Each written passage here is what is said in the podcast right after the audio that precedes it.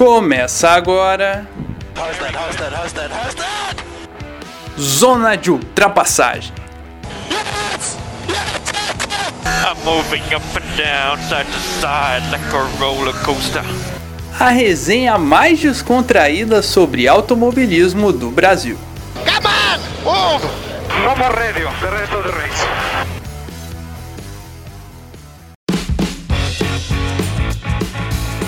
Fala galera, começando aqui mais um Zona de Ultrapassagem, o podcast mais descontraído sobre automobilismo do Brasil. Eu sou o João Guilherme Rodrigues e esse é o Zona de Ultrapassagem número 13.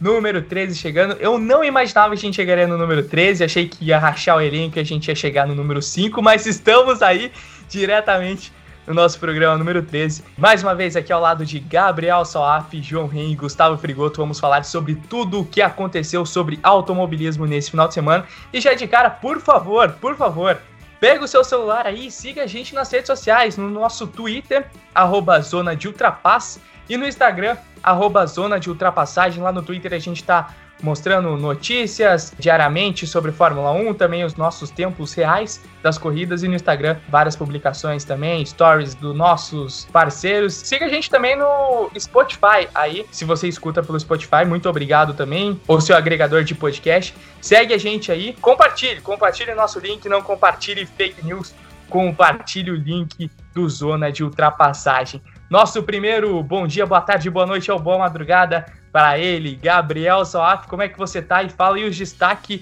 do automobilismo desse final de semana para você, Gabriel. Como é que tá? Fala, João Guilherme, fala Gustavo, fala João Rai, fala para você que está escutando o nosso podcast, você que também tá vindo do Bloco 2, que eu sei que tem gente que faz isso. Só para atualizar, a gente chegou ao número de 50 seguidores já no Spotify. É uma grande marca aqui pra gente. É um pequeno passo, mas um grande salto para o Zona de Ultrapassagem que não só não rachou o elenco após o programa 5, como aumentou após o programa 5, no programa 5, inclusive. Ultrapassagem tem 13 letras, já diria Zagalo. Eu contei e realmente bate. Eu espero, no caso que minha conta esteja certa, que eu sou de humanos. Meu destaque, Fórmula 1, meu destaque vai ser negativo, eu fiquei muito decepcionado com a Racing Point. E no mundo do automobilismo, em geral, eu acho que, para mim, o destaque é o Jimmy Johnson fora dos playoffs da NASCAR. Lamentável, JJ JG lamentando pelo JJ aqui nesse momento.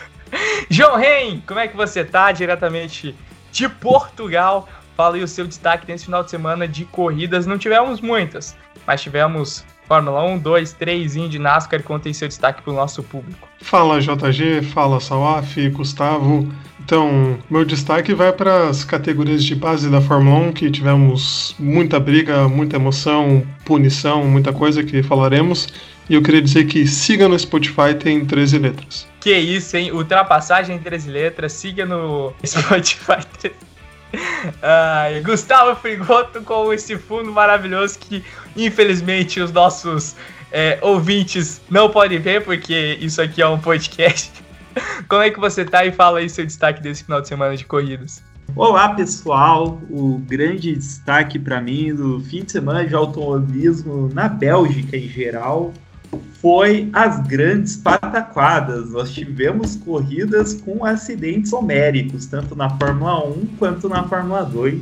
E meu destaque em termos de desempenho vai para a Renault, que se achou, conseguiu o melhor resultado do ano. Parabéns aos pilotos e à equipe que conseguiu trabalhar para um excelente desempenho e a Mercedes, como sempre, né? Não dá para não deixar eles dentro do destaque apropriado. Eu só queria destacar que foi uma vitória para o Gustavo Frigoto. Faz umas duas semanas que ele está tentando colocar um fundo durante nossas chamadas de vídeo.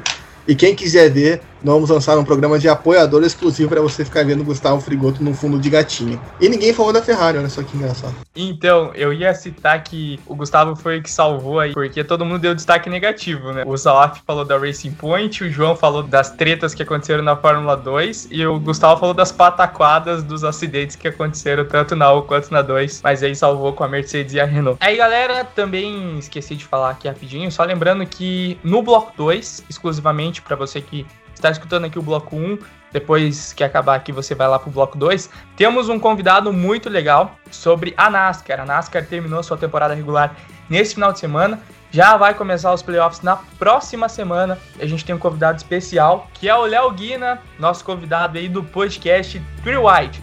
Então, você que está escutando o nosso bloco 1, escute também o nosso bloco 2, bastante coisa sobre a Indy e sobre a NASCAR. Enfim, galera, vamos lá falar sobre o GP da Bélgica da Fórmula 1, na querida corrida de Spa-Francorchamps. E a classificação da corrida ficou a seguinte: Hamilton em primeiro, Bottas em segundo, Verstappen em terceiro, fechando o pódio. Aí acenou com Ricardo em quarto e Ocon em quinto. Sexto para Albon, sétimo Norris, oitavo Gasly, nono Stroll e décimo Pérez, fechando a zona de pontuação. Aí décimo primeiro Kvyat, décimo segundo Raikkonen, décimo terceiro Vettel, décimo quarto Leclerc, décimo quinto Grosjean, décimo sexto Latifi, décimo sétimo Magnussen. O Giovinazzi, o Russell e o Sainz não completaram a prova, o Sainz inclusive não chegou nem fazer uma volta, já teve problemas ali na volta de apresentação e nem largou. A classificação do campeonato é a seguinte: Hamilton é o primeiro com 157 pontos. Segundo Verstappen com 110, terceiro Bottas com 107, quarto Albon com 48, quinto Leclerc com 45, sexto Norris também com 45, o Stroll é o sétimo com 42 pontos, oitavo Ricciardo com 33, nono Pérez com 33 também e décimo Ocon com 26 pontos.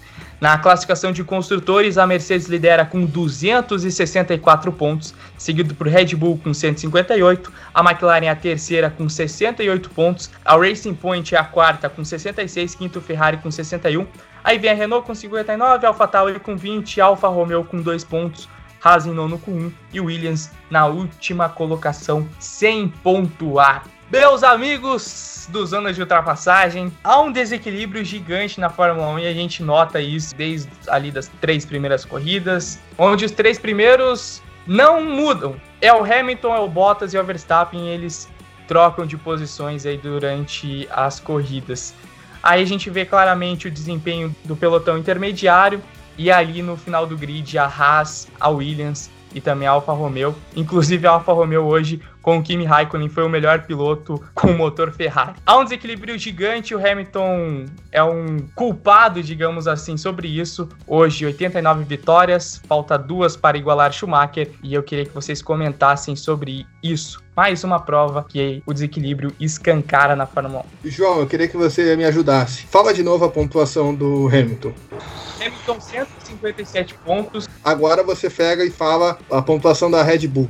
158 pontos. É um ponto a menos que o Hamilton tem em relação à Red Bull na temporada, cara. Isso, eu acho que tem a situação do desequilíbrio que precisa ser resolvida, que eu acho que é uma questão que é necessária porque é um distanciamento muito grande, mas você não pode tirar o mérito do piloto. Você não pode tirar que o Hamilton é um monstro, é um gênio e ele mostra isso. Mostra botando bem o segundo na qualificação em cima do Bottas. Coloca, né, na prova mesmo que mostra ele falando ali, nossa, eu tô com tudo isso de vantagem, né, com relação ao Verstappen. Depois da corrida, né, que perguntaram para ele, ele falou, nossa, é tudo isso já. Num ritmo acima do Bottas. Mostra que ele é um cara que tá acima mesmo. Ele é um cara acima. É a comunhão perfeita. Aquilo que a gente fala, falou na na live, fala várias vezes aqui.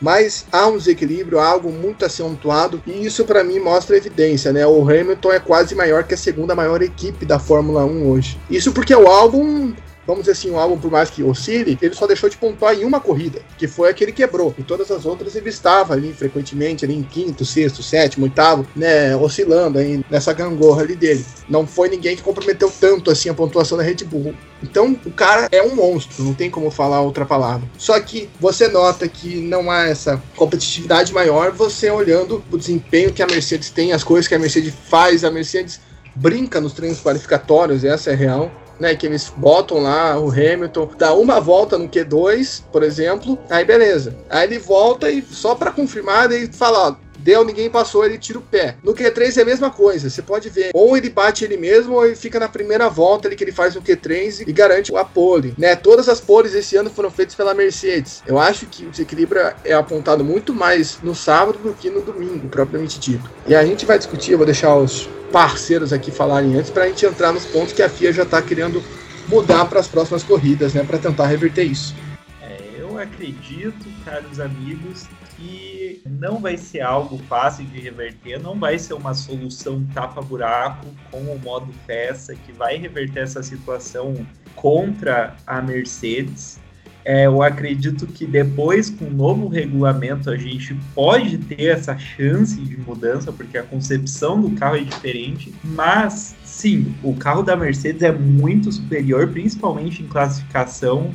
Nossa esperança de uma corrida competitiva tá em como eles trabalham o desgaste de pneu e aquela questão que eu já falei nos podcasts anteriores, né? Isso aumenta cada vez mais a partir do momento em que você anda em pistas onde a pressão aerodinâmica do carro é muito importante. A Bélgica só tem curva de alta. Ou seja, para o carro que está andando na frente, uma pista que só tem curva de alta, é muito bom, porque os carros que seguem vivem desgastando, vivem perdendo pressão aerodinâmica. Uma curva que é flat, fácil, mesmo nas corridas, é o Rouge. Mas para quem está na cola já te faz pensar um pouco mais, porque você vai perder a aderência. É, então você andar nessa gongorra seguindo as Mercedes por todas essas voltas e por pouco tempo, né? Porque o ritmo da Mercedes é superior, é complicado. Então, eu não acredito que nas próximas corridas a gente vai ter um reverter da situação mesmo com proibição, digamos assim, do modo festa, mas eu acho que a gente só pode ver realmente uma mudança substancial das forças e da disputa das corridas com esse novo regulamento que está para chegar. É isso que vocês falaram, não tem muito o que mudar, né? As equipes e a FIA decidiram também não fazer muitas alterações para a próxima temporada por causa do corona, porque seriam mais e mais gastos e já começa ano que vem algumas das mudanças também, né, do teto de gastos, do túnel de vento, tudo, né, para essa transição do regulamento de 2022. Então, essa desigualdade, né, não vai ser nem esse ano e nem no ano que vem, provavelmente, né? Mas tirando o modo festa, também, igual o Gustavo falou, né? É uma solução que não tem muito efeito, assim, né? Porque a Mercedes tem um carro com melhor ritmo de corrida tem um carro aparentemente mais equilibrado, tem um carro que é melhor na qualificação, mesmo né, se você tirar esse bônus aí, provavelmente para mim vai ser melhor porque tem qualificação que eles conseguem colocar um segundo nos outros carros, né? 9 décimos, 8 décimos. Então isso aí, o modo festa não pode ser tão grande assim, né? Eu acho que é difícil que essa diferença toda caia, né, na qualificação. Então não tem como. A Mercedes ainda vai seguir dominante e tem que esperar agora o que, o que será. Ou num milagre as equipes vão conseguir desenvolver aí algum recurso novo, né? Que a Fórmula 1 também tem muito dessa coisa, né? Você acha às vezes uma brecha no regulamento ou uma ideia nova ali que acaba, né? O famoso difusor da Brown GP lá que surgiu, que foi revolucionário e tal, mas né, não é também todo dia que isso acontece. O próprio DAS da Mercedes é um exemplo disso, né? Que a Mercedes tem no carro esse ano. Eu achei importante, na verdade, o modo festa. Se vai resolver a questão ou não do desequilíbrio, é uma outra história. Eu duvido. Principalmente falando do Hamilton. Eu acho que a questão ali do Bottas com o Verstappen pode ficar mais equilibrado ali, porque o Bottas anda na frente do Verstappen na qualificação e isso eu acredito que pode dar uma oscilada ali pro Bottas nas qualificações. Vamos ver como ele vai ser assim o modo festa. Isso eu tô curioso. Mas mostra para mim que a Fórmula 1, a FIA, a, Liberty está preocupada com isso, porque eles sabem que você tem que ter um equilíbrio para chamar a atenção. É por isso que tem a questão do túnel de vento, é por isso que você tem a questão do novo regulamento do Pacto de Concórdia, né, com um, uma previsão de um nível de gasto mais próximo, por mais que não seja muita diferença, mas esses avanços ao pouco para um progresso, né, para carros um equilíbrio, para o produto ser melhor, porque é isso que está acontecendo. A Fórmula 1 às vezes acaba perdendo um pouco do seu valor, óbvio. Tem a questão do Hamilton ser um baita no piloto. É sensacional ver, o Gustavo estava falando isso antes do programa, né? A química dele com a máquina é perfeita, é genial ver isso. E eu concordo. Mas o problema é que às vezes isso acaba tirando você da corrida, porque, pô, você fica ali vendo uma hora e meia aquilo. A nossa sorte é que as nossas transmissões não são igual dos anos 90, né? Que nos anos 90 as transmissões só mostravam o primeiro colocado, o segundo e o terceiro. Imagina a gente ficar vendo lá o Hamilton, o Bottas, o Verstappen, e isso só. Nossa, eu, a gente ia dormir com uns 10 voltas. Por mais que o Hamilton seja magistral, etc., porque isso você consegue ver nos detalhes, né? Você consegue pegar lá depois, você vê um vídeo de on-board no YouTube, você nota isso. Mas na hora da corrida você quer loucura, você quer emoção, você quer ver roda com roda e etc. E acho que até ter a Liberty como a empresa americana que está acostumada com isso. É só você ver o que foi a NASCAR desse final de semana, né? famoso esporte americano, isso a gente vai falar depois. Mas acho que isso vem de encontro né, em buscar tentar melhorar o produto para tentar aprender as pessoas. Eu até brinquei que aquele monte de desgaste de pneu que aparece do Hamilton em todas as corridas, eu tô achando que é para segurar público, depois que aconteceu o que aconteceu em Silverstone. E a gente tem exemplos disso no automobilismo, por mais que não dê certo, por mais que sejam só para ser, a gente teve até o exemplo da Stock Car semana passada, com o Rubinho correndo com um saco de cimento de 30 quilos no banco de carona. Adiantou alguma coisa? Não, porque o Rubinho lá na segunda prova lá e deu show. Mas é uma tentativa. Eu acho que qualquer tentativa para você buscar um equilíbrio datado que você só vai conseguir mudar alguma coisa daqui seis meses ou um ano e meio, eu acho válida, para que você tenha uma categoria mais equilibrada. E no fim, é a realidade, e é complicado falar isso. O Hamilton e a Mercedes pagam por serem bons demais, não porque eles estão errados. Outra coisa que eu queria ressaltar é, eu também falei da solução do modo festa como uma solução um pouco mais tapa-buraco, porque historicamente, quando você tem uma equipe muito hegemônica na Fórmula 1 por muitos anos, é uma quebra total, quase rasgar o regulamento atual, que resolve um pouco a situação. Se a gente for pegar nos últimos anos, é, lá em 92, 93, quando a Williams estava dominante, o que, que foi feito para as outras equipes como a Benetton e a Ferrari chegar mais próximo em condições de brigar? Baniram as tecnologias, mudaram completamente o regulamento, baniram o controle de tração da Williams, que era muito bom, baniram suspensão ativa, baniram o sistema de brake by wire que eles tinham, que era um freio diferente, e daí depois é, a McLaren também teve outro artifício que fizeram com que eles ganhassem a corrida durante dois anos com o Mika Hakkinen, que eles baniram. É, a Ferrari teve toda a hegemonia deles, eles fizeram toda essa contenção de gastos de túnel de vento e testes, etc., para tentar parar a Ferrari e também mudaram o regulamento dos motores V10 para os motores V8, em cima muito de parar a Ferrari, mudaram o modo de classificação.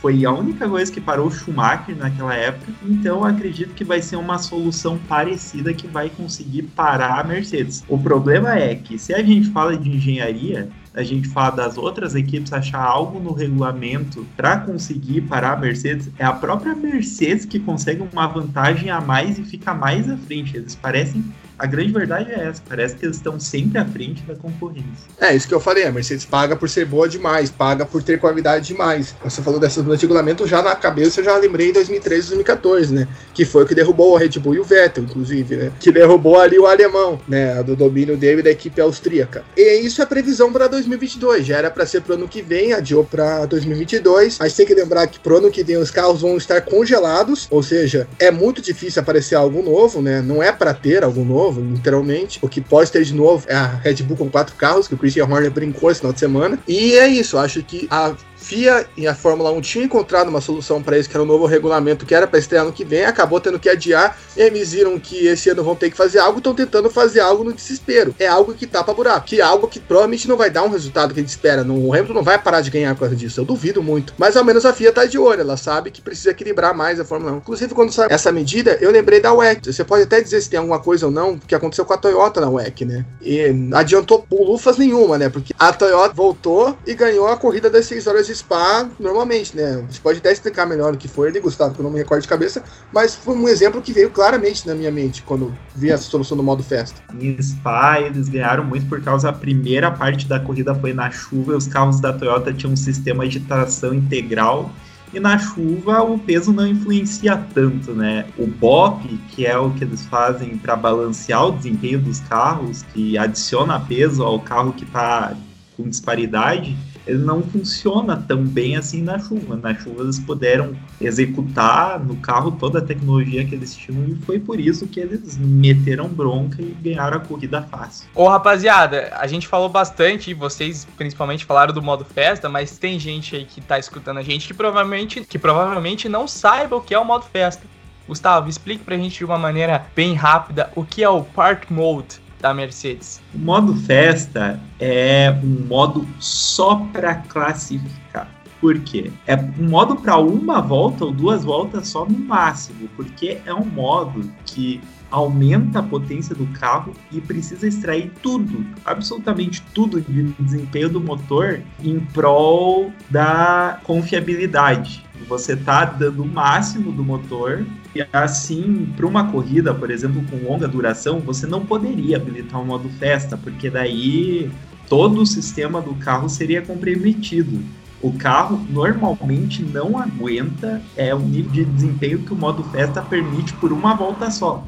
Então, esse uso do modo festa precisa ser muito bem calculado, porque ele dá um desempenho a mais, mas ele também pode prejudicar o funcionamento do carro ao longo de outras sessões. Então, é um modo só para classificação. Só beneficia, então, pro grid de largada para você conseguir uma posição. Né?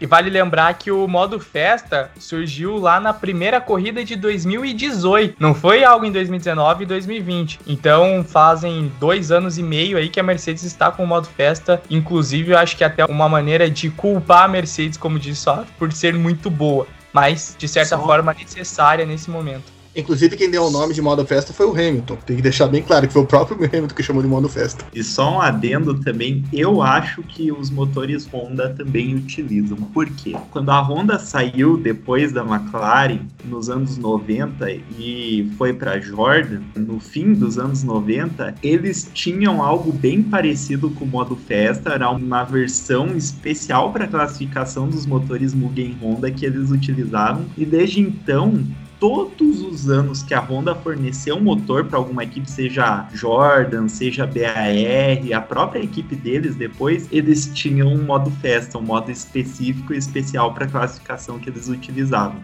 Então eu duvido que não tenha algo parecido nos carros da Red Bull e da AlphaTauri. No caso aí da Red Bull, o nome não seria modo festa, seria modo energético daí, né?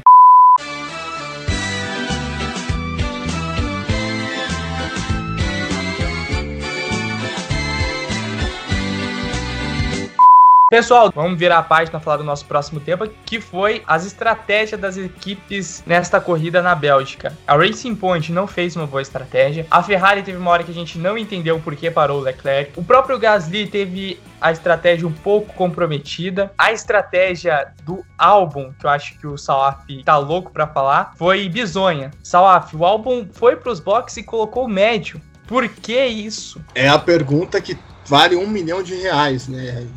Eu não achei declarações da Red Bull sobre isso. Procurei, não achei. Se alguém viu, está ouvindo esse podcast e eu não vi ainda, mande mensagem para mim e mande as declarações, porque foi muito estranho, porque não fez nenhum sentido. Era óbvio que os pneus iam desgastar, ainda tinham mais 30 voltas, né? Porque o que aconteceu ali, teve o acidente de Giovinazzi e Russell, todos os pilotos foram para os boxes com o safety car, menos o Gasly e o Pérez, e todo mundo basicamente voltou com pneu duro, menos o álbum. Voltou de intermediários, e parecia que era mais uma vez fazendo ele de cobaia, mas para que fazer ele de cobaia?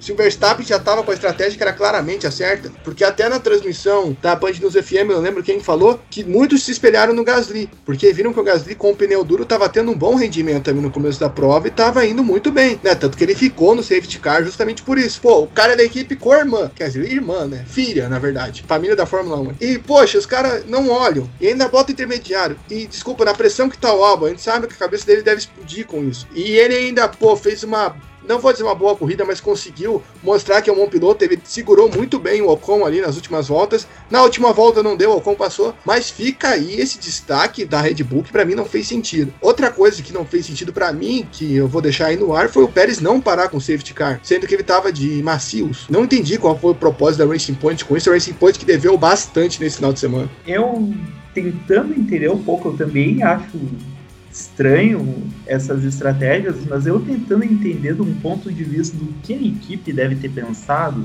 eu acredito que o álbum fosse para tentar uma estratégia diferente, foi para tentar, ó, já tô num ritmo um pouco mais lento que o Verstappen, eu vou tentar ver se esse pneu do álbum, esse composto de pneu, consegue durar um pouco mais e se ele vai ter um desempenho melhor nesses stints para atacar os pilotos que estavam à frente dele, ou para tentar se aproximar um pouco mais do ritmo do Verstappen. O do Pérez, eu acho que vai um pouco nessa mesma linha de raciocínio, mas entendendo que o Pérez é um dos caras que melhor preserva o pneu. Então, olha, talvez se a gente jogasse um pneu um pouco mais macio para o Pérez, na situação que o carro tá que não tá rendendo tão bem aerodinamicamente esse fim de semana, a gente consegue um desempenho a mais também. Claramente não funcionou, né?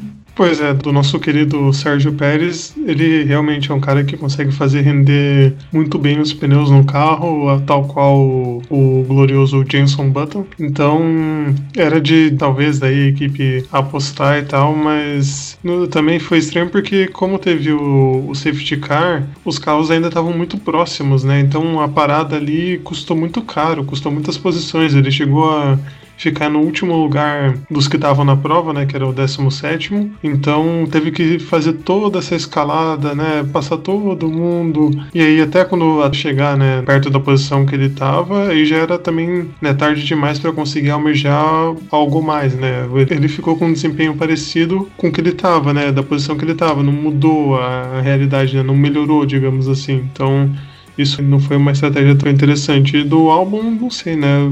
Essas mudanças aí para ele são bem estranhas. Eu acho que piorou, se não me engano, o Pérez, porque o Pérez fecha em décimo, e o Pérez não largou em décimo, o Pérez largou mais para cima. Eu acho que uma coisa para mim ficou marcada na questão do Pérez foi ele reclamando da equipe. Isso para mim que marcou, porque depois ele mandou um rádio reclamando, dizendo que não entendeu. Mesma coisa aconteceu com o Leclerc, né, que parou duas vezes. E aí eu, é aquilo que a gente falou uns programas atrás. Cadê o feeling do piloto? É nessas horas que a gente precisa de um Hamilton, a atitude que o Hamilton tomou essas corridas atrás, Verstappen também na corrida Barcelona, dando chilique para parar, basicamente. Até mesmo o Leclerc, o Vettel fez isso. De falar, não, não, a gente tem que parar agora, isso não tem que parar agora, a gente tem que fazer isso.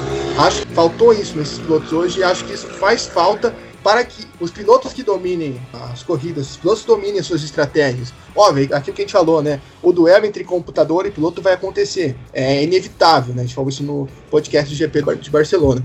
Mas acho que isso faltou, principalmente pelo fato deles reclamarem depois. Eu não sei se o álbum reclamou, não sei o que o álbum falou, não vi aparecer nada sobre isso. Mas o Pérez de Leclerc apareceu. Era só eles falarem, galera, não dá, vamos parar, não vamos parar. Sabe, acho que faltou isso, faltou esse feeling, faltou o piloto falar, pô, eu tô aqui na pista, tô sentindo tal jeito, e acho que essa falta, às vezes, de determinação do piloto compromete a própria corrida. Não mais do que a equipe errar na estratégia, óbvio. Mas o piloto, às vezes, tem que se bancar, né? Tem que bancar o que ele tá sentindo ali na pista.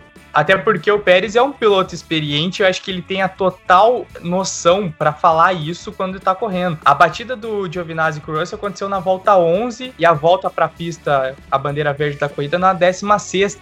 Então é nítido que os pilotos macios, até naquela conta que a Pirelli faz, duram 15 voltas, de 15 a 20 voltas. É claro que ia estar tá totalmente desgastado. Então a conta da Racing Point foi bem burra, para ser é, legal ainda no termo. Foi bem burra, porque você tem um piloto de 16 voltas macio, não é o médio ainda, é o macio. E ainda você continua com o piloto na pista, sendo que tá vindo todo mundo atrás porque rolou safety car. Não é que ah, o Pérez está 5 segundos à frente dos caras. Não, não é isso. Então, assim, dando a minha opinião, achei bem idiota a estratégia da Racing Point. Eu achei, assim, bem sem sentido parar ali depois. Aí ele, a equipe viu que tava. Todos os pilotos estavam passando e colocou o pneu duro. Bom, é uma situação bem difícil pro piloto. O piloto também não vai com 100% de certeza, apesar dele estar tá com todo esse feeling do carro. Porque a Pirelli, em uma corrida, ela produz pneus que não duram 10 voltas, o pneu duro, em outra corrida, ela produz numa pista como Spa-Francorchamps, que é a pista que provavelmente tem um dos maiores desgastes da Fórmula 1, ela produz um pneu que você consegue, com uma parada ou um pneu médio, durar 33 voltas. Então, caramba, a falta de consistência da Pirelli dá um nó tanto nas equipes quanto nos pilotos que estão ali. Tanto nos dados quanto no feeling do carro em si, porque os stints, dependendo do clima, dependendo do dia, eles também variam. O que foi uma estratégia que era dada como certa, que você estava testando nos treinos livres, na corrida pode virar de ponta cabeça. Então vai muito do, pô, confio na equipe, confio em mim mesmo e ali dentro do carro eu entendo que é uma decisão difícil. Mas eu concordo com o Sawaf também que o piloto nessas horas ele realmente pode ser a influência, tanto pro bem quanto pro mal, né? Pode também dar completamente errado esse feeling que ele não tem e esse confrontamento de equipe. Poucos pilotos conseguem confrontar essa carga de responsabilidade. Né? E agora falando de outro piloto que não parou na hora do safety car, que foi o Gasly, eu acho que nem entra no assunto erros com a estratégia, porque o Gasly ele largou de pneus duros. Então, claramente era para ele ir até mais, digo até na forma que ele escalou o grid ali nas primeiras voltas. Ele largou de duro, então foi tendo um ótimo desempenho. Hoje o Gasly foi o piloto do dia, justamente na pista que no ano passado ele havia feito a primeira corrida após o seu rebaixamento e a corrida na qual ele perdeu seu melhor amigo no sábado, que foi o Antônio Roberto. Gasly e o Antônio Roberto eram amigos, moraram juntos por muito tempo e aquele final de semana foi terrível para o Gasly. E um ano depois, o Gasly volta como um piloto um pouco mais amadurecido e, além de tudo, fazendo uma baita prova e sendo piloto do dia. Ele começou com os duros, foi escalando o grid e aí acho que atrapalhou o safety car porque todos os pilotos pararam. Acho que alguns pilotos iam parar ali um pouco depois ainda e a estratégia acabou sendo comprometida porque ele tinha tudo para pelo menos alcançar ali uma sexta posição. Ele estava atrás do Stroll, ele ia ultrapassar o Stroll, aconteceu aconteceu a batida e daí todo mundo foi para os boxes. Ele não foi porque estava de duro na hora que voltou. Todo mundo com pneus menos desgastados acabou ultrapassando ele. A AlphaTauri viu, daí colocou o médio nele e daí ele foi bem de volta. Foi bem, escalou o grid, ultrapassou vários pilotos ali, ultrapassou o Pérez, ultrapassou o Kvyat, voltou em último, né? E veio escalando o grid e terminou na oitava posição. Queria que vocês comentassem o que vocês acharam dessa corrida do Gasly. Um ano depois, essa reviravolta toda na carreira dele, por mais que ele esteja ainda na AlphaTauri. Foi uma bela corrida do Gasly que mostrou de novo uma consistência, conseguiu né, arriscar nessa estratégia e dar muito certo com os pneus duros, né? Surpreendeu tanto que a gente fala, né, que provavelmente ele influenciou os outros aí a colocarem pneus duros, né? Porque eles viram, opa, né? Deu muito certo, pra gente também vai dar certo, né? Provavelmente. Então, o, o safety car acabou sendo esse fator que pesou contra ele, né? Porque se ele segue mais tempo ali com o pneu duro, poderia ganhar mais umas posições e quando parasse, voltasse ali na, na briga com todo mundo. Mas aconteceu que quando né, ele continuou na pista, que na hora ali até não parecia uma coisa tão ruim, mas acabou sendo ruim porque os os carros né, ficaram muito colados e quando ele parou, ele né, caiu várias posições no grid e isso não ajudou ele para brigar por algo mais, né, mesmo tendo feito uma corrida com muita dignidade, conseguindo né, grandes ultrapassagens aí, passou todo mundo que tinha pela frente ali que, que deu tempo.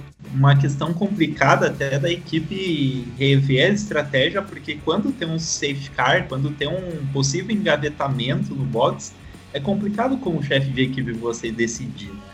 Porque, é claro, você não vai querer que os dois carros entrem no box juntos, ou um após o outro, porque sempre vai ter um piloto nessa situação que vai ser prejudicado. Então, o que eles fizeram foi a estratégia de manter um piloto na pista, com posição de pista, e também, de certa forma, segurando os outros, né? Para que outro piloto chegar. É o que um chefe de equipe pensa nessa situação talvez a AlphaTauri tenha tentado seguir pelo mesmo rumo, né? Eu só fico na dúvida nessa questão de parar de dois pilotos, porque na última prova a AlphaTauri fez isso. Chamou o Kvyat e o Gasly na mesma volta e os dois fizeram um pit ali no mesmo momento. É, o Gasly, eu acho que vocês resumiram, ele foi prejudicado pelo safety car, porque a estratégia dele tinha tudo para botar ele mais para cima ainda na classificação, mas eu só discordei de uma coisa, deve ter sido o piloto do dia. Para mim, o piloto do dia foi o Daniel Ricciardo. Eu acho que talvez o Ricciardo não tenha ganho esse prêmio justamente pelo fato de ele não ter ganho posições, vamos dizer assim. Mas a performance, tanto teve, tanto da Renault, tanto do Ocon mesmo, nesse final de semana, cara, foi sensacional. Eu acho que a Renault, desde o ano passado, já vem tendo um desempenho muito bom em pistas de alta, né? A gente tem que lembrar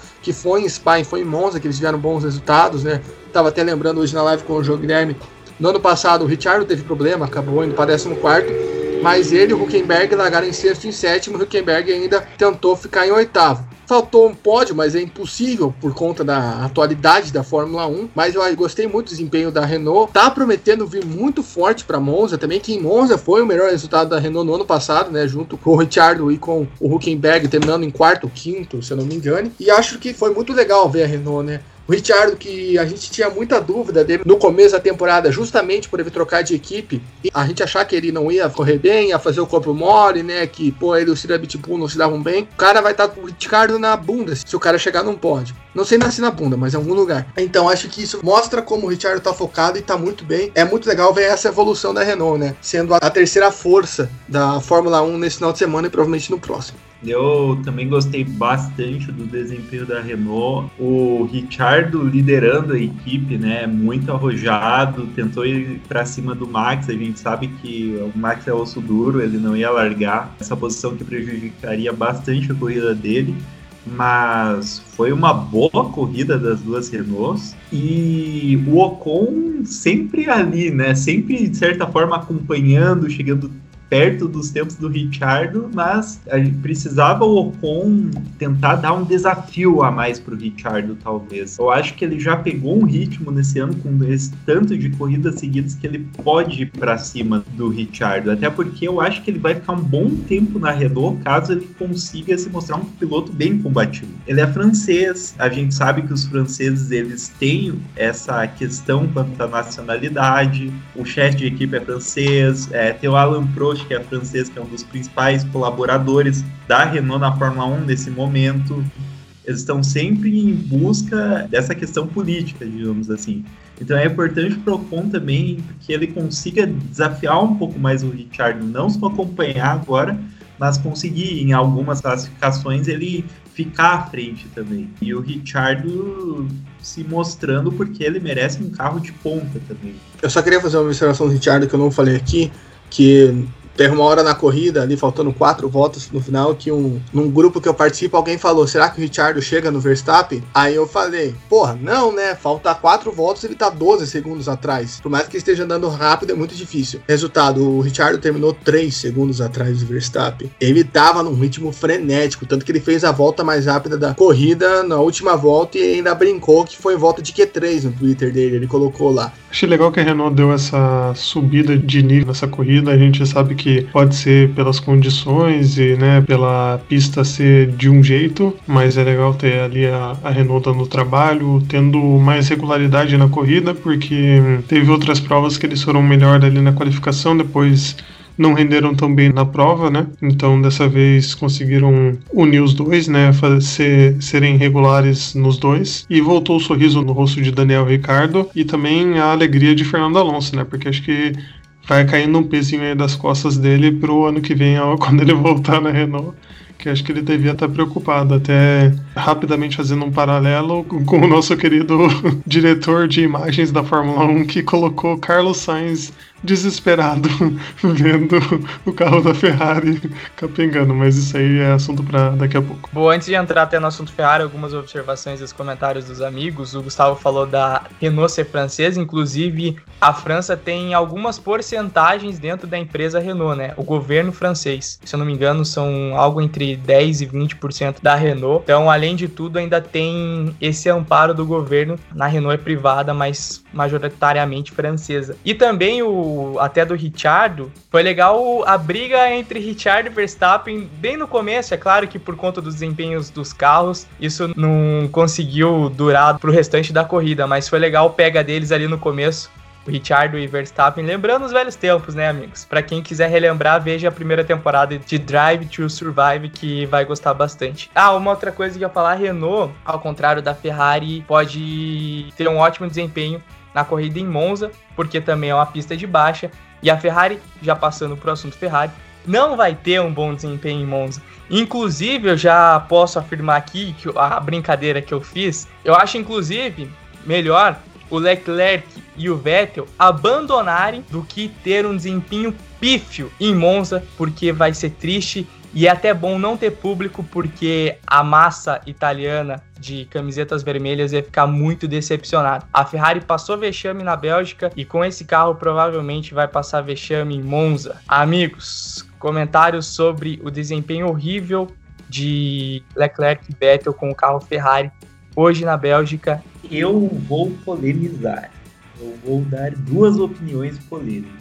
Primeira sobre a Ferrari, eu acho que vai rolar alguma coisa ali, vai ter alguma atualização surpresa para esses dois GPs que vai ter na Itália, não vai ser à toa, para a Ferrari andar um pouco mais à frente. Eu acho que a gente vai ver pelo menos as duas Ferraris pontuando tanto em Monza quanto em Mugello. Eu acredito que vai ter alguma atualização ali no carro deles que vai fazer eles irem mais para frente, porque também para a questão política da Fórmula 1 é inaceitável. E também eu não sou tão fã assim de Drive to Survive, porque eu acredito como eu trabalho dentro do ambiente de equipe profissional, né? Eu acho que realmente a galera da Netflix deve ter cutucado as equipes para falar: ah, coloca um pouco de drama nisso aqui, é, faz um comentário mais emocional, é, tente mostrar um pouco o seu lado mais pessoal das coisas. Eu sei que não é natural para você, mas tente atuar um pouco mais. Eu acredito que no Drive to Survive tem um pouco dessa pegada, o que também às vezes é legal pro pessoal se entreter também, para se aclimatizar nesse ambiente de Fórmula 1, mas é um pouco distorcido também.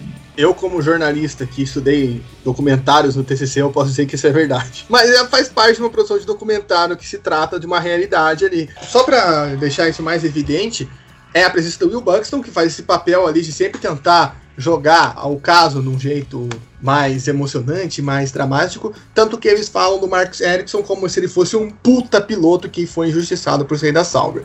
O que sabemos que não foi assim. É, falando sobre a Ferrari, eu acho que é aquilo que a gente já projetou para a Ferrari para esse ano. A Ferrari está pagando pelo ano passado. Né? A Ferrari está pagando pela irregularidade no motor do ano passado, que ninguém nunca soube o que é, né? Porque a FIA não falou, falou, fizeram um tratado, ó, não vão fazer. Vai fazer o quê? Não vamos fazer. Eles não vão mais fazer. Tem tudo a ver com essa questão de politicagem que o Gustavo falou e não é de se duvidar que a Ferrari apareça aí com outra coisa. Eu não fico surpreso. Para mim já era uma surpresa a Ferrari mal um Spa. Se você já viu um carro daquele jeito na Áustria, né? Que foi uma tragédia. O Leclerc ninguém sabe como conseguiu aquele pódio. Em outras pistas também capengando demais, para mim era esperado. Você vai numa pista como é Spa, um abraço, meu filho. Você precisa ali ter um motor potente, de baixa pressão aerodinâmica. Se você não tem potente, vai ficar para trás. Então acho que já era esperado. E aí fica aberto em Monza. Principalmente em Monza. Em Mugello nem tanto, né? Porque você vai ver lá, tem um miolo ali. Dá para ainda para Ferrari e, vamos dizer, se misturar no, no bolo. Mas em Monza, meu amigo, que é pé no porão o tempo todo, eu quero ver no anel externo do Bahrein, inclusive, como que vai ser a Ferrari lá. Isso vai ser bem legal, inclusive. Eu acho que, por mais ruim que o carro esteja, eu acho que ninguém esperava um desempenho tão igual quanto o da Haas. Porque hoje a Ferrari foi a pior do pelotão intermediário. Porque hoje a realidade da Ferrari é essa, pelotão intermediário. E ela foi a pior equipe do pelotão intermediário. Tirando ali Haas, Alfa Romeo, inclusive ficou atrás de uma Alfa Romeo que foi o Raikkonen e também da Williams. É um desempenho pif. Só na última volta do Leclerc que ele conseguiu ultrapassar o Grosjean. Para mim ali tinha uma hora que ele não ia conseguir mais. Conseguiu, mas é isso. Um desempenho horrível, acho que continua em Monza. Não sei se o João tem algo para agregar. Então, a Ferrari, acho que a gente, né, já desde o começo lá que nós vimos que não estava naquelas condições, a gente já reclamou aqui, já falou que o Leclerc tirou leite de pedra algumas vezes aí, conseguiu esses pódios que são inacreditáveis para a capacidade desse carro. Para Spa, acho que a realidade bateu na sexta-feira, né, que a gente viu o Eita, Ferrari lá no fundo do grid, isso tá estranho, né? E aí a gente foi vendo os treinos seguintes, a mesma coisa. Aí chegou na classificação um drama de pela primeira vez na história correndo, né, o risco de não passar os carros pro Q2, que né, nunca tinha acontecido e ainda, né, ainda não aconteceu. Talvez em Monza ainda aconteça.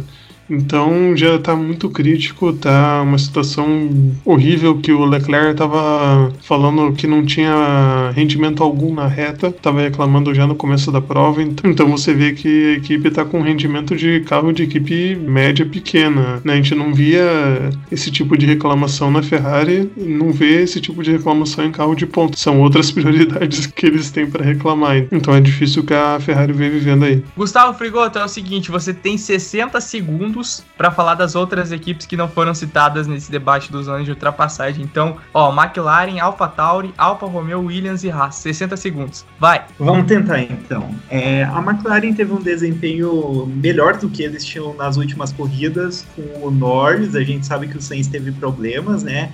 É, a Alfa, da parte do Kimi, foi uma corrida competitiva, mas o Giovanazzi teve o acidente né, com o Russell, que também era outra promessa de boas disputas na prova e eles abandonaram. A Alpha Tauri teve um desempenho muito bom diante das divergências de estratégia entre o Gasly e o Kvyat, o Kvyat sempre andando um pouco mais atrás. A Haas teve um ritmo de corrida bastante decepcionante, até mesmo para eles, mas o Grosjean conseguiu segurar a Ferrari de certa maneira. A Mercedes, como sempre, impecável e o Latifi na última posição, ele infelizmente não tem um nível esperado de Fórmula 1 ainda. Complemento só rapidinho do que o Gustavo Frigoto falou. O acidente, para mim, a cena do, da roda quicando indo no carro do Russell, pra mim foi inacreditável aquilo, né? Foi, pegou aonde podia pegar, para deixar bem claro assim. E o Magnussen, uma coisa que o Gustavo Frigoto já falou em vários programas, de novo fez uma baita de uma largada. Ele ganhou 4, 5 posições na largada, só que depois caiu tudo e voltou pra última. Fechou então, amigos. Quero as apostas para o GP da Itália. Salap, primeiro, segundo, terceiro e pole no GP da Itália. Vamos lá, vamos variar bastante aqui agora. Pole Hamilton, vitória do Hamilton. Segundo lugar, Bottas. Terceiro lugar, Verstappen. Eu não consigo mudar disso, me desculpem, fãs. Ah, eu só queria falar uma coisa. Semana passada eu falei Verstappen, eu não sei por que em primeiro lugar. Me desculpem. Eu tava editando, depois eu ouvi eu falando primeiro Verstappen era ser primeiro Hamilton. Eu não entendi nada que eu fiz, mas tudo bem, agora já era. É, realmente agora perdeu e Gustavo, qual os seus palpites? Meu palpite é pole do Hamilton, vencedor Verstappen, segundo Hamilton e terceiro Bottas. Olha lá, tá cometendo o mesmo erro do Salaf de semana passada. Ô, João. Semana passada não era Monza, então eu acho Mas, que o motor rondinha pra Monza e sem modo festa.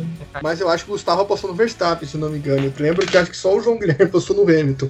Tem isso na minha cabeça. Não, sexta passada eu apostei no Hamilton. No bolão, eu, eu tô dizendo no programa, eu tô dizendo no programa. No programa que ah, eu editei. Não sei, eu sei. no bolão eu sei que foi no Hamilton. Vai, João Rai, qual que são suas apostas aí, cara? Minhas apostas vão para Pole Lewis Hamilton, vitória Lewis Hamilton, segundo lugar para Valtteri Bottas e terceiro lugar eu vou inovar porque eu quero ver a tatuagem Daniel Ricardo. Eu vou inovar também um pouquinho diferente só do João. Pole Hamilton, primeiro lugar Hamilton, segundo lugar Verstappen e terceiro Richard. Três pilotos de equipes diferentes no pódio, é isso aí. Vamos falar de coisa boa? Falar de corrida de verdade, que tem emoção? Vamos falar de Fórmula 2? Bora lá então, galera. Falar de Fórmula 2. Como dissem os amigos, a corrida de verdade desse final de semana. Primeiro lugar no sábado para Yuki Tsunoda. Nikita Mazepin chegou em primeiro. Ele viu primeiro a bandeira quadriculada, mas uma punição de 5 segundos que a gente vai debater por aqui acabou colocando o piloto russo da Hightech para a segunda posição. Então, em primeiro, Yuki Tsunoda, segundo, Nikita Mazepin e terceiro Mick Schumacher da Prema. Os brasileiros, 12 lugar para Pedro Piquet, Guilherme Samaia abandonou e Felipe Drogovic fez um pit na última volta e foi desqualificado. Pessoal, antes de a gente falar do Felipe Drogovic, do incidente com o Matsushita, vamos falar da primeira posição. O Yuki Tsunoda e o Nikita Mazepin se envolveram. Não foi um acidente, nem um choque. Foi o Tsunoda tentando passar o Mazepin e o Mazepin fechando a porta, o Tsunoda veio por fora, o Mazepin fechou a porta e jogou. Não jogou, o Tsunoda foi para fora da pista. Aí rolou uma punição de 5 segundos para o Mazepin e o Tsunoda acabou vencendo o Tsunoda, piloto japonês, inclusive da escola da Red Bull. Se você não sabia disso, escute o último podcast do Zona de Ultrapassagem que a gente fala das academias de pilotos. Pessoal, choque de corrida, nada a ver, é, Mazepin merecia ser punido. O que, que vocês acharam desse incidente nos finalmente da primeira prova da Fórmula 2? Só vou fazer o um resuminho aqui tradicional da primeira corrida. Né, eu só anotei aqui que o Zou é um piloto sensacional, mesmo que eu não tenha ficado no ponte, ele faz manobras ultrapassagens sensacionais. Ele aparecia que a estratégia dele de parar depois tinha dado errado, deu certo, ele conseguiu assumir um pouco no grid. O Pedro Piquet vinha até bem na prova, depois acabou tendo uma queda de rendimento sinistra, né? Quando chegou ali na sexta posição, despencou para décimo segundo. Eu gostei do Juri Vips, que fez a primeira corrida dele na Fórmula 2, né? Que tá substituindo o Cian Gelael, e terminou na décima primeira colocação nessa corrida. E também eu anotei que o Samaya teve problema desde a largada, que simplesmente não largou, tiveram que empurrar o carro dele pros boxes, pelo meio assim dali, eu nunca tinha visto isso, passaram pelo meio ali daquela grade e aí ele conseguiu voltar e fazer a prova e abandonar. Sobre o incidente entre Mazepin e Tsunoda, eu achei totalmente um incidente de corrida, porque já tinha acontecido algumas fechadas naquele ponto, né? Talvez não tão bruscas, talvez não, nem tanto assim, pilotos escapando. O próprio Pedro Piquet, uma hora com o Carlos Willott, o Willott foi para fora ali, passou reto na curva. Então acho que foi algo que pesou muito aonde a gente estava, né? Estava na penúltima volta, a gente estava ali para fechar a prova. O Tsunoda, que com certeza a cabeça dele estava desse tamanho, porque ele foi assunto no paddock a semana inteira no paddock da Fórmula 1, né? Porque a Honda tá falando que ele vai subir, o, o Helmut Marko tá dando direitinha, anunciaram que ele vai fazer teste em Abu Dhabi já, né? Então provavelmente ele vai ser um piloto da Rotária que vai ir pro lugar do Kvyat. Então ele tava ali para, pô, preciso mostrar resultado, preciso mostrar pro mundo porque os caras querem subir eu. O Mazepin tava fazendo uma boa corrida e, fechou ali na curva. Para mim foi um incidente total de corrida, acontece que o Mazepin não tá ali para deixar passar e também não ia jogar o carro pro lado e bater no muro. Então acho que para mim foi totalmente incidente de corrida, acho que pesou e muito os fiscais olharem a determinação que estava a corrida, né? Onde a gente estava. A gente estava na decisão pela primeira posição, faltando uma volta para o encerramento. Para mim, lance de corrida total. É, para mim, lance de corrida também. Tentando entender um pouco a interpretação dos comissários, eu acredito que é por reincidência de algo de direção perigosa que ele pode ter aplicado durante a corrida em outras disputas, ou até mesmo na saída do box, né? Que ele quase atropelou o pessoal da Trident, é, tentando cortar a zona de rolagem ali do pit quando ele fez a sua parada. Mas quanto às ações em si, o Tsunoda tentou colocar por fora, ele já estava com o carro na frente, mas ele não estava com espaço hábil para realizar as ultrapassagens. Então eu não acredito que seja uma questão, acho que é uma questão normal de piloto você não deixar tanto espaço assim para outro piloto ultrapassar por fora e entrar, porque ali era uma situação de lado a lado numa curva que só cabe um. Então eu acredito também que foi muita questão de corrida, por mais que for uma punição breve de 5 segundos, alô CBA, vamos adotar esse modelo, porque por mais que você seja prejudicado, você fica em segundo, terceiro, não décimo terceiro, que nem aconteceu com o Pietro Rimbano na minha corrida. Então, eu acredito que foi um, uma punição um pouco injusta, sim, mas eles talvez tenham imagens a mais que nós não tivemos, né, acompanhando a corrida. Pois é, vendo né, nossas imagens, pareceu estranho, pareceu até exagerado só vendo o lance isolado, né, sem colocar essas reincidências que acho que né, a saída dos boxes caberia mais por isso do que isso aí, mas acho que a gente viu os outros pilotos que estavam tentando manobras ali e eles mesmos estavam já percebendo que não tinha muito jeito de passar por aquele lado, né?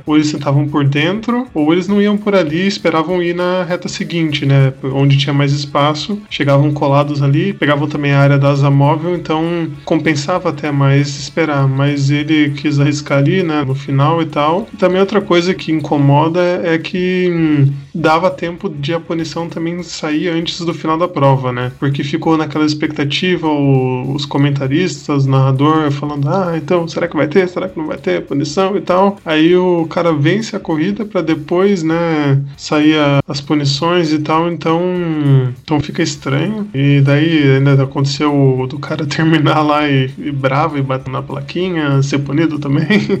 Então foi bem uma conjunção de coisas ali meio estranhas. É, eu só queria colocar isso aí, que ele chegou nos boxes e atropelou a placa de segundo colocado, Steve Antônio Félix da Costa e quase atingiu o Tsunoda, né? Ali foi sem querer, porque até ele tava brincando com o Tsunoda depois, mas foi engraçado essa cena e ele ser punido por isso, inclusive. Foi. Não, foi um pouco deselegante também, porque querendo ou não, você tá meio que, tipo, desrespeitando o outro cara, né? A outra equipe que venceu, que foi por uma decisão que não era deles, foram os comissários que julgaram.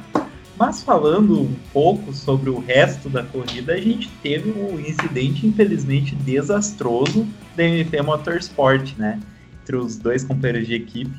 Pera aí, Gustavo, só rapidinho. Tem achei engraçado o final de prova, até comentei no grupo que eu rachei o bico com a chegada do Mazepin atropelando a placa. Mas a gente viu hoje na Fórmula 1, hoje no domingo, que a maioria dos pilotos, eles saíam da curva já fazendo a ultrapassagem e não chegavam naquela curva para fazer, né? Tipo, na Fórmula 1, tanto na Fórmula 2. Você tem o DRS, então você ultrapassava na reta. E o João citou um ponto importante. Eu acho que faltou um pouquinho de paciência pro Tsunoda. Ele deveria ter esperado um pouco mais para fazer a ultrapassagem, ter esperado a curva, porque você ultrapassar por fora no lugar que não tem espaço, aí é cometer um erro também. Então hoje na Fórmula 1 a gente viu que a maioria ultrapassava na reta ou ia por dentro. Ninguém foi por fora. Às vezes que foi por fora não deu certo, exemplo Leclerc com o Vettel. E daí já entrando no assunto Drogovic e Matsushita. Queria a opinião de vocês, porque foi bem ali na metade da prova. O Matsushita vinha com os pneus desgastados e acabou, na minha opinião, dando uma fechada ali no nosso querido Drogovic. Queria a opinião de vocês, que acabou prejudicando e muito a corrida do brasileiro. Pera aí que não foi na metade da corrida, foi na quarta volta. Sensacional ali que o Matsushita já estava com o pneu desgastado na quarta volta, né? Achei isso sensacional. Achei que foi totalmente prudência ali do Matsushita, na minha opinião, que ele jogou o carro no companheiro de equipe ali para mim, né? Você sabe que está com o desgastado, você sabe que ali é uma pista de totalmente alta velocidade, você sabe que qualquer toque numa reta pode dar aquilo. Se ele fosse fazer isso, fizesse com quem passou ele antes, pô, não com um companheiro de equipe. Não tô falando isso só por estarmos falando de um piloto brasileiro e blá blá blá, e que vinha de um final de semana muito bom e simplesmente estragou o final de semana dele. Não, eu acho que o Matsushita errou ali, até por piloto experiente que ele é, para mim foi um erro total dele. Isso acabou influenciando muito, né? Não só o resultado dessa primeira corrida do Drogovic, que foi um desastroso, o cara foi desclassificado, foi parar na última volta, ninguém entendeu isso. E também na segunda prova que ele largou de trás e não conseguiu subir. Eu já tenho uma opinião dividida sobre esse acidente. Com certeza, é, você pegando e olhar a questão do espaço físico, o Matsushita errou, porque ele foi ali, ele foi para cima do carro do Felipe, né? Porém, eu também acho que houve um pouco de erro de julgamento da onde posicionar o carro do Drogovic, porque você entrar numa curva 270 por hora na Blanche tentando procurar outro cara no retrovisor, num ponto onde a visibilidade do retrovisor é completamente cego e qualquer piloto experiente sabe disso, é meio complicado também. O que, que ele queria ali? Ele queria tentar fazer o Matsushita é, perder o traçado, queria ultrapassar por fora na Blanchimont ali, o companheiro de equipe, é completamente impossível. Então eu acho também que faltou um pouco de paciência do Drogovic. Também tem a questão que o Felipe, nessa corrida, já no começo, nos primeiros podcasts, eu falei pra gente não colocar toda essa expectativa em cima dele, porque ele vai ter um ano de aprendizado, de erros e acertos, então ele vai acertar muito, mas vai errar também. E para mim, o começo dessa primeira corrida do Felipe em tomada de decisão foi desastroso. E essa talvez foi um dos erros. Claro, Matsushita tem maior culpa disso, foi ele que jogou o carro. Mas ele também poderia saber, porra, será que ele vai olhar para o retrovisor ali? É muito difícil um piloto que entra na Blanchimont olhando pro retrovisor para ver o bico do cara. Às vezes você não consegue nem ver. Gente, retrovisor de Fórmula entrando em curva de alta vibra muito. É muito difícil ver um carro do lado. Então, o que a gente acha numa transmissão, às vezes não é a realidade do que está acontecendo ali na pista, da visibilidade que o piloto tem dessas situações. Então você tem que saber como outro piloto também, se o piloto à sua frente vai conseguir calcular o ponto cego. Mas é uma pena porque a MP Motorsport veio de um terceiro e quinto lugares na classificação, foi a melhor classificação do ano. O carro estava funcionando, mas tanto Matsushita quanto Felipe tiveram um começo de prova muito ruim. Enquanto mais à frente, ultrapassando o próprio Drogovic, é, o Guang Yu dava show de posicionamento da pista, o jeito que ele ultrapassou os carros que estavam ali nesse pelotão, o Felipe muito pelo contrário, foi caindo, foi perdendo posição de pista, então ali é um aprendizado para ele também. Esse fim de semana é um completo fim de semana de aprendizado para o nosso Felipinho. E até você citou o nosso querido Guan Yu Zhou, quando ele parou, ele parou um pouco mais tarde e ele voltou com os pneus frios e perdeu umas três posições ali porque não tinha como segurar, né? Os pneus demoraram muito para aquecer ali na saída, já chegou um pelotãozinho ali, passou ele, mas ele também, quando esquentou, foi para cima, né? Então é um cara que, digamos, né, parece frase de empreendedor isso aqui, parece frase de coach, mas ele cria essas possibilidades para ele, né? Ele consegue transformar ali essa a realidade que ele tem em chances de ganhar posição, né? Um cara que consegue muito isso, apesar de, né, ele precisar talvez, não sei se o Gustavo concorda comigo, de largar um pouco melhor, né? Para poder brigar mais por vitórias, né? Mas uh, fora isso, acho que ele é um cara que realmente consegue administrar essas realidades da corrida e é uma inspiração aí não só para o Drogovic, né? Mas para todos ali que estão mais para aprender do que só para vencer, né? Com certeza. Ele, se o Callum Aylot estava até então um pouco mais rápido que ele, esse fim de semana ele botou o Aylot no bolso Vamos ver se ele ainda volta para essa briga pelo campeonato, né? Ele está um pouquinho longe ainda, mas a Fórmula 2 ainda promete muita emoção. O Zol que ainda não ganhou a prova, né? Só para recordar, né? O Zol ainda não ganhou, não venceu nenhuma corrida né, na temporada. Ele iria ganhar na Áustria, daí o carro dele teve uma. Deu problema. Uhum, Deu... Exatamente. E quem voltou a ganhar foi o Robert Schwarzman, não é, João Guilherme Rodrigues? Exatamente, Salaf, dobradinha da equipe Prema, Robert Schwarzman em primeiro no domingo, seguido por Mick Schumacher, que foi pódio no sábado e pódio no domingo. E em terceiro lugar para Guan Yu Zhou, o chinês da Univirtuose. Enquanto o desempenho dos brasileiros foi o seguinte: 12 lugar para Pedro Piquet, 13 para Felipe Drogovic, 15 lugar para Guilherme Samaia. João Rei, você que acompanhou a corrida, quais os seus destaques? Meus destaques vão para os pilotos que ficaram nas primeiras posições, foram pilotos que escalaram posições no grid, né? A gente vê que quem consegue ter essa força para ganhar posição consegue ter esse sucesso. O Schwartzman, se não estou enganado, largou em terceiro. O Mick Schumacher também largou mais para trás, né? Tanto que você falou que ele ficou em terceiro ali, então ele largou em sexto. Se eu não, se não errando aqui as contas, né? O, se o oitavo larga isso, largou em sexto.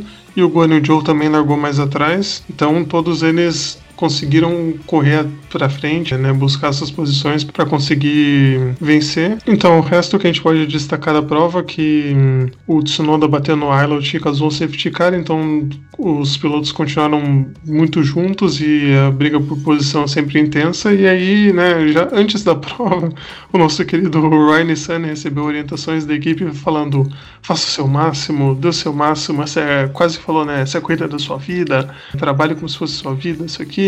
E aí chegou lá, ele e o Ticton, que eram os líderes da prova, né? Como a gente brinca que sempre tem uma batida entre os líderes na prova, aconteceu dessa vez, né? E Ticton e Nissani bateram.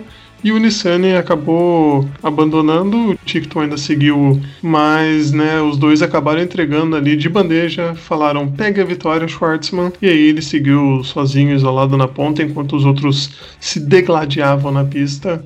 Mas fora isso, vitória definida para o Schwartzman, que segue aí firme na briga pelo campeonato. Só um detalhe: quem poderia imaginar que Ryan Sunny e Dan Tickton nas primeiras posições iriam causar um acidente? Quem poderia imaginar? Então, nosso querido piloto pirata, o Arroy Nissani, estava fazendo um fim de semana excelente até, dada as devidas proporções do carro da Trident, que também vem temporada após temporada se mostrando infelizmente limitado, é uma equipe com poucos recursos. Ele chegou em oitavo, ele fez belas ultrapassagens, ele fez uma belíssima ultrapassagem na primeira corrida com Island, foi até então seu melhor fim de semana na Fórmula 2. Eu acredito que não foi culpa dele esse incidente. É o Team mais uma vez forçou a barra para cima dele. É, e xingou muito no Twitter, né? Xingou muito na corrida ali. Depois sobrou para ele, infelizmente. Realmente a sorte não tá com o israelita no momento. Mas a segunda corrida desde então, como o João falou, ficou sobrando mesmo para o Schwartzman que começa a abrir um pouco de distância em cima do Wilot. O Tsunoda está muito mais perto agora. É um piloto que parece que está melhor acertado nesse fim de campeonato, se achou e promete dar bastante trabalho aí na briga pelo título.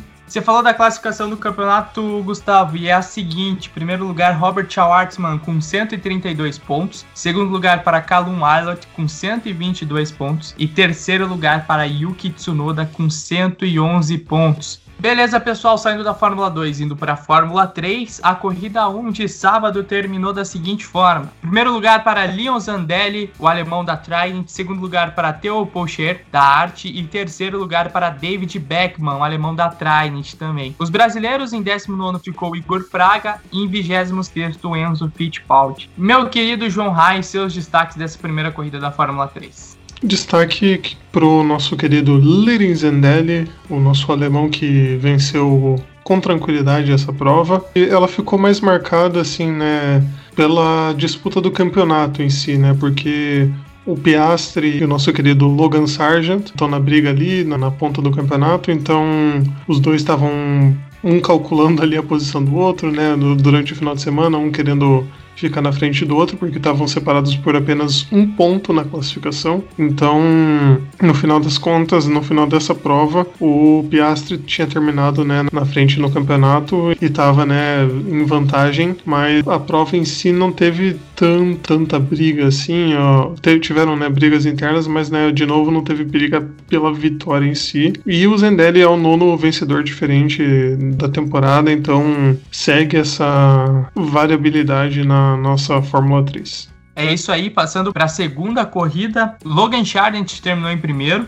segundo lugar para Frederico Veste e terceiro Lion Lawson e os brasileiros o Enzo Fittipaldi terminou na 12 posição e o Igor Fraga na 27 Gustavo, o que, que pode dar de destaque dessa segunda corrida da Fórmula 3? Bom, a segunda corrida da Fórmula 3 apimentou um pouco mais esse campeonato, né? Que a gente tem uma disputa bem grande, que nem o João falou ali, entre o, o Lawson, o Logan Sargent e também o Oscar Piastri. Piastri que não estava num fim de semana tão competitivo, mas ele mostra que mesmo nos fins de semana onde não tá para ele a questão, ele consegue carregar bons pontos. Foi uma corrida que beneficiou bastante o Logan Sargent, é, num fim de semana bem atípico até para a Fórmula 3, que a gente não viu muita disputa, o que mostra que realmente essa questão da pressão aerodinâmica também está afetando as categorias de base. A gente vê a ascensão do Theo Pourchary, é, o francês que é o mais novo da categoria, que tem pontuado bem e tem cada vez mais evoluído o seu race pace, digamos assim, seu ritmo de corrida. Já está disputando vitórias. A gente teve brigas legais, mais uma vez protagonizada pelo Lawson e pelo Puchari, que deu o que falar ali. Depois também teve o, o russo Smolinov se metendo no meio. Foi a disputa da corrida, na minha opinião mas foi uma segunda corrida onde que serviu para cada vez mais embolar essa classificação. E a gente tem também um Enzo Fittipaldi evoluindo cada vez mais e o Igor Fraga mais uma vez não conseguindo mostrar o potencial dele, né? Com apenas um ponto na temporada inteira, uma temporada bastante aquém do que se esperava. Bem rapidinho, eu só queria fazer um último destaque que também aconteceu a escalada de posições dos três primeiros, né? O Logan Sargent largou em terceiro e pulou para primeiro, e aí o Vest ganhou também três posições, largou em quinto, e o Lawson tinha largado em segundo, mas chegou a ficar na sexta posição e escalou para o terceiro lugar. Então, de novo, os pilotos tendo que buscar, tendo que correr atrás, né? Não, não é igual na, né, que a gente vê na Fórmula 1 que quem larga na frente tende a ficar na frente e não varia tanto nessas posições, né? Eles tiveram que remar bastante. E a classificação da Fórmula 3 é a seguinte: Logan Sargent primeiro com 152 pontos, segundo lugar para Oscar Piastri com 145 pontos e terceiro lugar para David Beckman com 111.5 pontos. E é isso aí, a Fórmula 3 volta na semana que vem na etapa de Monza e termina daqui duas semanas na etapa de Mugello. Então faltam quatro corridas, sábado e domingo em Monza e daí no outro sábado e no outro domingo em Mugello também na Itália. Quatro provas restantes para a gente saber quem será o campeão da Fórmula 3 2020 um título que pode ficar entre Oscar Piastri e Logan Challenge. Pessoal, é isso. Terminando aqui o nosso bloco 1, falando da Fórmula 1, Fórmula 2 e Fórmula 3. Esse foi o Zona de Ultrapassagem número 13. E daqui a pouco a gente já tá aí de volta no seu fone de ouvido ou no seu carro, seja lá onde você estiver escutando a gente. Nosso muito obrigado E terminando aqui, solta o play lá no bloco 2 que a gente falou de Fórmula Indy e também de NASCAR com um convidado especial. Então, já sabe, nesse meio tempo aí que você tem do bloco 1 pro bloco 2, segue a gente lá no Instagram, Zona de Ultrapassagem, e também no Twitter, arroba Zona de Ultrapass. É isso, pessoal. Até daqui a pouco, já voltamos com o bloco 2 sobre Indy e NASCAR. Um beijo e até daqui um minuto. Eu espero, hein? Por favor, solta o play aí e já vai pro play lá.